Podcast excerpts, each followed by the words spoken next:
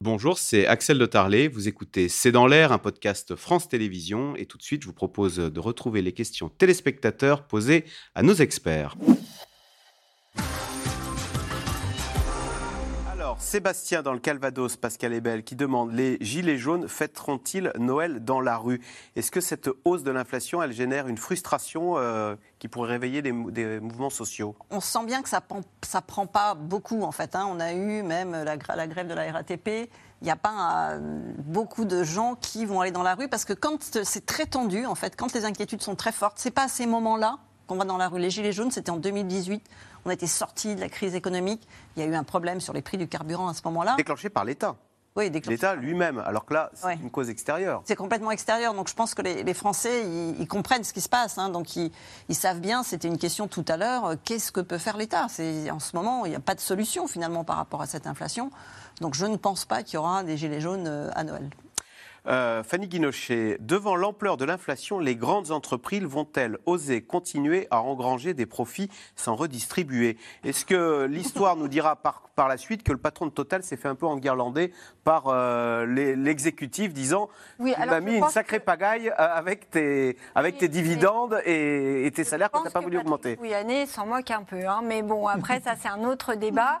Euh, en revanche, ça a donné un petit coup de pression quand même supplémentaire aux grandes entreprises, donc, euh, qui ont dans, dans l'ensemble plutôt euh, engrangé quelques bénéfices. Et quand vous regardez bien, en tout cas en tant que journaliste, on le voit, quand aujourd'hui vous avez des entreprises qui annoncent des bénéfices, dans le même communiqué, vous avez forcément une petite phrase, pas très loin, qui dit et on va verser une prime de 1500 euros. Il y avait Engie encore euh, hier ou avant-hier, une, une, euh, un- le versement qui annonçait donc des bénéfices records, parce que Engie, ex GDF Suez, avec les prix du gaz, a fait une très bonne année, ou en tout cas a fait un très bon début d'année. Et il y avait quand même très vite, et nous allons verser aux 100 000 salariés dans le monde d'Engie une prime défiscalisée et désocialisée, donc ça coûte quand même aux finances publiques, mais de 1500 euros. Vous avez un certain nombre de grandes entreprises France qui Air France, mais vous en avez plein, hein, Air France, euh, vous avez euh, toutes les Enfin, Air France ne fait pas de LVMH. super profits. Oui, Air France ne fait pas de profit, mais ils, ils augmentent quand même les salaires. LVMH, euh, LVMH, pareil, ils annoncent des, des- ils ont très bien vendu, euh, notamment aux États-Unis et, un- et toujours en Asie, le luxe, et ils ont annoncé euh, une prime aussi très conséquente pour leurs salariés. Donc en fait, ils font attention. Est-ce que ça suffira? On verra, parce que s'il n'y a pas un mouvement d'ampleur comme les gilets jaunes, en revanche, dans les entreprises, les négociations, elles sont très tendues. Alors, comment expliquer les pénuries de chauffeurs de bus? Est-ce à cause d'un niveau de salaire trop bas? Gaël Mac Ben, en partie, oui. En tout cas, ce, ce métier, euh, il y a effectivement un salaire assez bas et c'est un, un peu le même euh, genre de problème euh, qu'il peut y avoir euh, dans Voilà. l'hôtellerie-restauration, c'est-à-dire qu'il y, a des- il y a des horaires à rallonge, on travaille parfois le soir, le week-end. Et en tout cas, pour ce qui concerne la région parisienne, il y a aussi un sujet d'incivilité. Pour les chauffeurs de bus, il y a beaucoup de chauffeurs de bus qui disent qu'ils se sont retrouvés dans des situations tendues euh, avec des passagers, euh, que, euh, qu'il y a eu une augmentation des confrontations, des violences.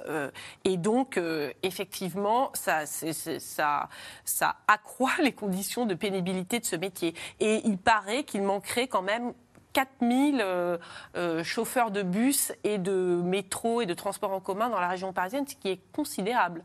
Y Donc, un- c'est une question d'incivilité et de salaire, là. Voilà, et donc la RATP, effectivement, euh, la grève qui a, la grève qui a eu lieu jeudi, euh, les, les salariés se plaignaient en partie des pénuries et des sous- sous-effectifs, etc. Il faut savoir que ces sous-effectifs ne sont pas voulus par la RATP. La RATP cherche à recruter, embaucher. mais elle n'y parvient pas. Et il y a juste euh, aussi un petit point conjoncturel, mais c'est plus pour le transport, où là aussi on manque. Mais le fait qu'il y ait la grève en Ukraine, la guerre en Ukraine, euh, fait que dans le transport, vous aviez beaucoup d'Ukrainiens. De conducteurs, de chauffeurs routiers chauffeurs, Exactement. euh, Et routiers, ils sont restés donc euh, dans leur pays au front. Et du coup, il y a eu des, eh ben, des postes euh, vacants.